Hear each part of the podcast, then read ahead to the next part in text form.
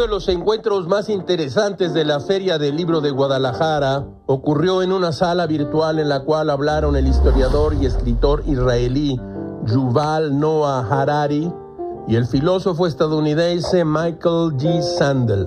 Gilga encontró una buena nota de Ricardo Quiroga en su periódico El Economista. En el encuentro llamado Los dilemas de un mundo que colapsa, Sandel profesor de Harvard y autor de La tiranía del mérito, que ha sido del bien común, publicado por Debate en 2020, dijo que la idea de su libro empezó en 2016 con la propagación del hipernacionalismo totalitario en muchas partes del mundo. Dice, Quería encontrarle sentido a todo eso y pensé que mucho tiene que ver con el sentimiento de enojo y resentimiento, incluso con el sentimiento de humillación que mucha de la gente trabajadora siente y que figuras como Trump han querido aprovechar. Pienso que el núcleo de todo esto reside en el hecho de que dividir a ganadores y perdedores se ha profundizado en las décadas recientes. La meritocracia tiene un lado oscuro porque genera arrogancia entre los ganadores y humillación entre quienes quedan atrás. Para quienes lo habían olvidado, los viernes Gil toma la copa con amigos verdaderos, pero de uno en uno